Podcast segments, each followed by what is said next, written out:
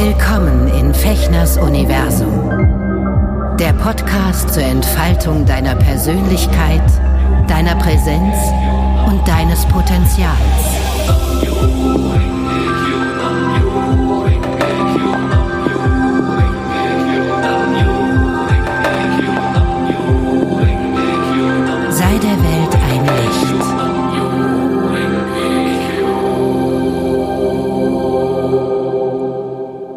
Hallo ihr Lieben, herzlich willkommen zu einer weiteren Folge von Ekashushin im Herzen der Menschen Freude bereiten, hier in meinem Podcast Fechners Universum. Schön, dass du eingeschaltet hast. Ja, heute ähm, möchte ich mit euch über ein Thema sprechen, das uns alle angeht, was unser Leben maßgeblich ähm, beeinflussen kann, nämlich das Prinzip Hoffnung. Ja, und ähm, ich hatte mir vor keine Ahnung, 15 Jahren, 20 Jahren, als diese Serie lief, ihr kennt bestimmt Sex and, Sex and the City, mit diesen vier Ladies in New York. Und Sarah Jessica Parker hat dort die Figur Carrie Bradshaw gespielt. Eine Kolumnistin, die ja, ihr Sexualleben mehr oder weniger im Griff hat ähm, und darüber schreibt in einer Zeitung. So, und ich habe mir das damals reingezogen, ähm, ich fand das super und habe das total genossen, habe das gefeiert und an einer Stelle, als sie sozusagen in ihrer Kolumne, in ihrer Kolumne schrieb, ähm, fiel dieser Satz, den sie dann sozusagen, das war immer ihre innere Stimme, ist Hoffnung eine Droge, die wir absetzen sollten oder hält sie uns am Leben? Was schadet es, wenn man glaubt? Wie gesagt, von Carrie Bradshaw, dieser Serienfigur.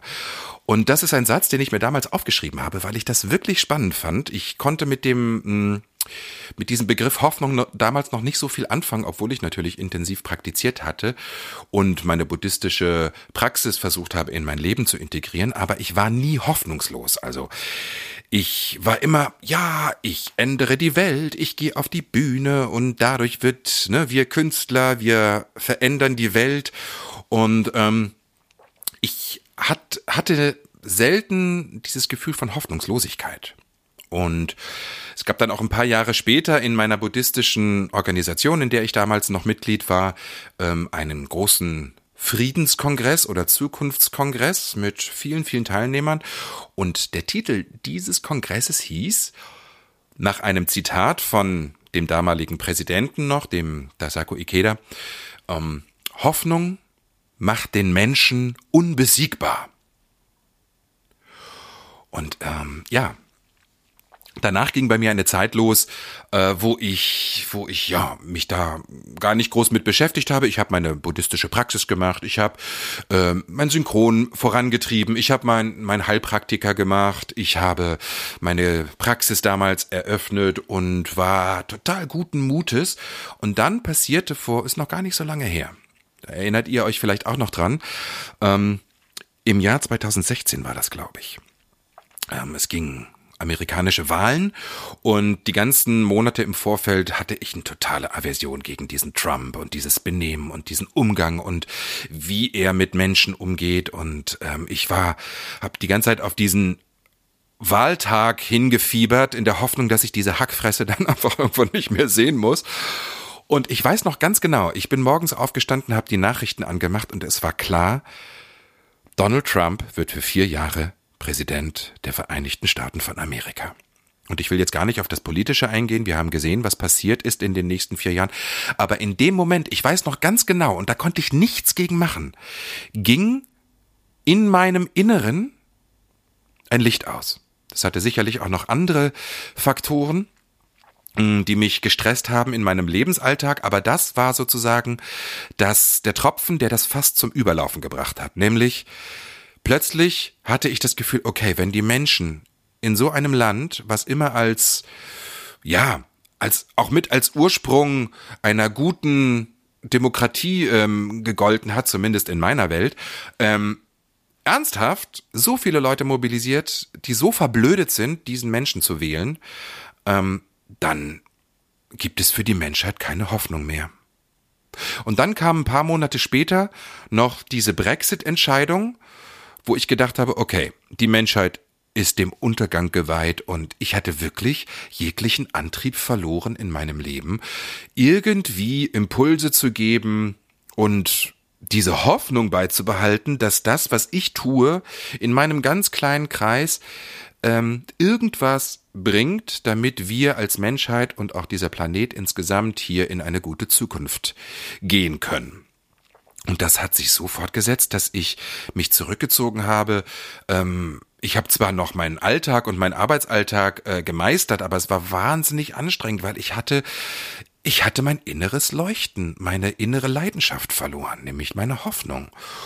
Und ähm, das ging dann so weit, dass ich ein, zwei Jahre später ähm, so äh, krank wurde aus unerfindlichem Grund, nämlich mein mein Sprunggelenk, mein linkes mein linkes Sprunggelenk ähm, war plötzlich komplett im Arsch. Ich musste Monate auf Krücken, drei Monate lang oder so bin ich ähm, mit so so Gehhilfen gegangen und ähm, hatte ewig lange Schmerzen und so. Und das hat mich zusätzlich noch ähm, hoffnungsloser gemacht. Im Nachhinein denke ich, okay, ich habe nach diesem Wahltag und nach diesem Prozess, dieses, wo ich meine Hoffnung verloren habe, ähm, sozusagen innerlich für mich beschlossen, okay, jetzt gehe ich nicht weiter.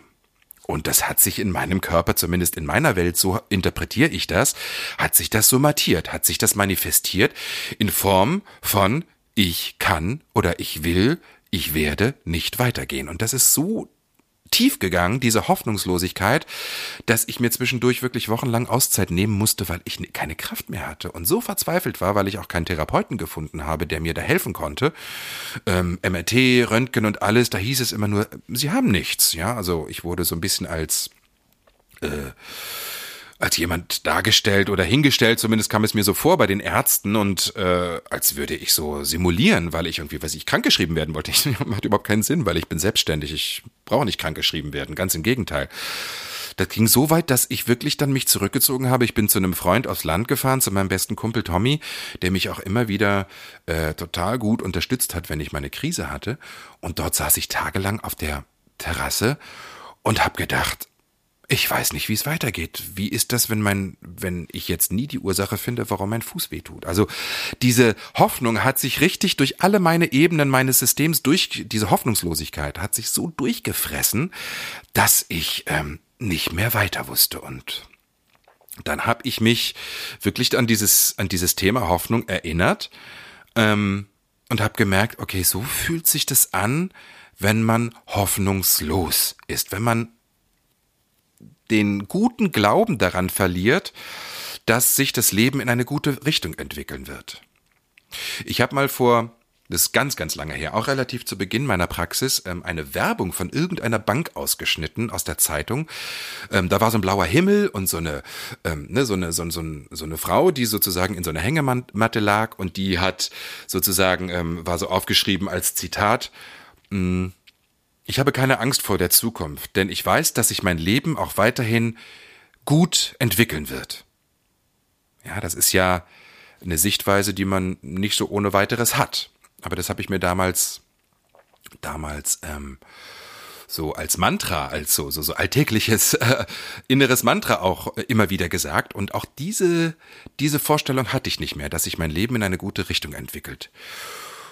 Und ähm, trotzdem ich diese tiefe Hoffnungslosigkeit hatte und kein Glauben mehr an die Menschheit hatte, äh, habe ich immer weiter gechantet, beziehungsweise gab es Momente, wo ich selber gar nicht mehr die Kraft hatte äh, zu chanten und habe dann wirklich mir bei YouTube eine Stunde Daimoku und Namyoho Rengekyo angemacht und hab's mir über Kopfhörer einfach angehört in dem Vertrauen, dass das irgendwas bringt. Und dann bin ich nach ein paar Monaten wieder auf äh, eine buddhistische, ein, ein buddhistisches Grundprinzip, eine Erklärung, wie das Leben gut funktionieren kann, gekommen, nämlich das Prinzip der zehn Welten. Und ähm, da heißt es ganz verkürzt, dass ähm, jederzeit in unserem Leben verschiedene Lebenszustände potenziell vorhanden sind, insgesamt zehn ja, von ganz anstrengenden und niedrigen, in Anführungsstrichen niedrigen Lebenszuständen wie eben diese Hoffnungslosigkeit, das nennt sich in dieser buddhistischen Termino Terminologie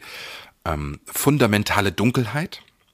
Depression, man kann es auch wirklich tiefe Depression nennen, entweder akut oder chronisch. Ähm, dann geht es über verschiedene andere basale Lebenszustände wie Zustand der Animalität, ähm, des Ärgers, der, der, der Begierde, aber auch eben zu in Anführungsstrichen höheren Lebenszuständen wie der Zustand des Lernens, der Zustand der Erkenntnis, des Bodhisattvas, also des tiefen Mitgefühls und der Verbundenheit mit allen Menschen und eben auch des Zustands der Buddha-Natur. Dieser, wie alle anderen Lebenszustände, sind potenziell immer in unserem Leben vorhanden und die kann man jederzeit quasi mh, hm, in diese Zustände kann man eintreten oder, ich würde es noch anders formulieren, aktivieren, nämlich beispielsweise ähm, durch das Chanten von Nam Myoho Renge Kyo, weil genau das bedeutet dieses Mantra, ich verbinde mich mit der Buddha-Natur in mir und in allem, was das Leben sozusagen durchdringt und ausmacht. Die Buddha-Natur ist überall, immer vorhanden. Und in der Buddha-Natur ja, also die, die Wissenschaftler würden das vielleicht als omnipotentes Nichts bezeichnen, beziehungsweise als omnipotentes Quantenfeld, aus, in dem alles jederzeit ähm, parallel und gleichzeitig existiert und möglich ist, aus dem wir schöpfen können, wo unsere, wo unsere Schöpferarbeit funktioniert, wenn wir uns mit diesem Feld verbinden. Ja, die Hindus nennen das das Brahman, wo der Seelenfunke, der Atman, herauskommt und dadurch Leben entsteht. Ähm, Veit Lindau zum Beispiel spricht immer von dem Ich bin-Feld, ja, was ich ganz schön finde. Ich bin, ich bin alles und nichts, in dem Nichts ist alles enthalten. Diese, diesen Lebenszustand kann man anzapfen, genau wie jeden anderen Lebenszustand auch. Ja, und wenn wem das jetzt gerade zu abstrakt ist, ähm, vielleicht ein ganz konkretes Beispiel. Jeder von uns kennt den Zustand des totalen Ärgers, wo man wütend ist und wo man sich aufregt. Also ich kenne den zum Beispiel sehr, sehr gut. Ist ein guter Freund von mir. Ich kann mittlerweile gut umgehen. Aber jetzt im Moment ist dieser Ärgerzustand in meinem Leben nicht aktiv. Ich weiß aber, wenn nachher ein Anruf kommt und ich mich tierisch ärgere über irgendwas, ähm, dann ist der, dann ist der präsent und dann ist der plötzlich da. Und die Idee bei diesen äh, bei dieser, bei dieser Erklärung der zehn Welten ist, dass wir, egal wie schwierig und wie hoffnungslos und wie anstrengend oder voller Begierden und äh, Chaos unser Leben gerade ist, dass wir jederzeit in einen anderen Lebenszustand umwechseln können. Und ähm, das hat mir damals im Lauf der Zeit, als ich mich dann da wieder intensiv mit beschäftigt habe und darauf konzentriert habe, wieder ein Gefühl, ein Keim, ein, ein Spross von Hoffnung gegeben, der sich dann in den letzten zwei, drei Jahren auch wieder so entwickelt hat, dass ich ähm, auch meine Fußschmerzen und diese, ja, diese unerklärliche äh, Blockade dort wieder aufgelöst habe, so dass ich wieder zu 90 Prozent gut und vernünftig laufen kann. Ich kann sogar wieder Ausdauersport machen, was interessant ist. Und ähm, was mir auch aus dieser, aus dieser Hoffnungslosigkeit für uns als gesamte Menschheit wieder rausgeholfen hat. Ja, also ich habe vielleicht nicht mehr diesen großen Anspruch, irgendwie, äh, dass innerhalb meiner Lebensspanne sich unser Zusammenleben komplett verändert, so dass wir alle hier harmonisch und glücklich miteinander leben können. Aber ich habe zumindest wieder die Hoffnung, dass ich sowas wie diesen Podcast hier mache, ähm, weil ich denke, okay, die kleinen Beiträge, die ich machen kann, werden die Welt zumindest um mich herum und vielleicht in einem kleinen Radius, in diesem Land oder wie auch immer, in dieser Stadt, wo ich mich bewege, in meinem Kollegenkreis, ähm, ein Stück weit heller machen und zum Positiven verändern. Also ich bin wieder auf den Zug der Hoffnung aufgestiegen und ähm, bin da sehr froh drüber, weil das war wirklich eine anstrengende Zeit, ähm, in der ich aber nochmal viel über die Kraft ähm, eines Glaubens, und zwar jetzt hier in diesem Falle meines buddhistischen Glaubens gelernt habe, ja, um nochmal abzuschließen mit dem Anfangszitat von Carrie Bradshaw, ist Hoffnung eine Droge, die wir absetzen sollten, oder hält sie uns am Leben? Was schadet es, wenn man glaubt? Ja. Und damit möchte ich jetzt diese Folge hier beenden. Ich hoffe, ich konnte euch ein bisschen Hoffnung machen. Und ähm, mich würde sehr interessieren, wie ihr wenn ihr hoffnungslos seid, euch wieder in den Zustand der Hoffnung und in den Hoffnungsfunken versetzt. Ich freue mich über Rückmeldungen, ich freue mich über äh, Kommentare. Ich danke euch sehr über die privaten, für die privaten Meldungen und ähm, eure Nachrichten, die mich auf den verschiedenen Kanälen empfangen haben, ähm, weil das ermutigt mich sehr, hier weiterzumachen. Mir macht es jedenfalls große Freude und äh, ja. Ach so, ganz kurz noch, wenn ihr möchtet, euch über die zehn Welten und überhaupt über die Grundprinzipien der buddhistischen Philosophie, die ich hier natürlich in fünf bis 15 Minuten nicht entfalten kann, ähm, euch anzuhören, auf meinem YouTube-Kanal Fechners Universum gibt es eine Playlist, die heißt Mit Buddha durch den Tag. Dort habe ich im vergangenen Jahr während des Lockdowns ähm, ganz grundlegende Prinzipien der buddhistischen Praxis versucht, in meinem in meiner bescheidenen Art ähm, zu erklären. Das waren Online-Videos äh, auf Facebook, die ich dann aber bei YouTube quasi im Nachhinein hochgeladen habe. Falls ihr über die zehn Welten mehr erfahren wollt, dort gibt es auch eine extra Folge, die dauert allerdings eine Dreiviertelstunde. Aber wenn ihr Bock habt, da mal reinzuschauen, ich freue mich, wenn ihr auch dort mal in meinem Universum vorbeischaut, genau wie in allen anderen sozialen Medien. Ja, so, jetzt aber. Kommt gut durch den Tag oder durch die Nacht, wann immer ihr das jetzt auch hört. Ich freue mich, äh, dass du eingeschaltet hast und bis zum nächsten Mal wieder. Alles Gute hier in Fechners Universum. Ciao.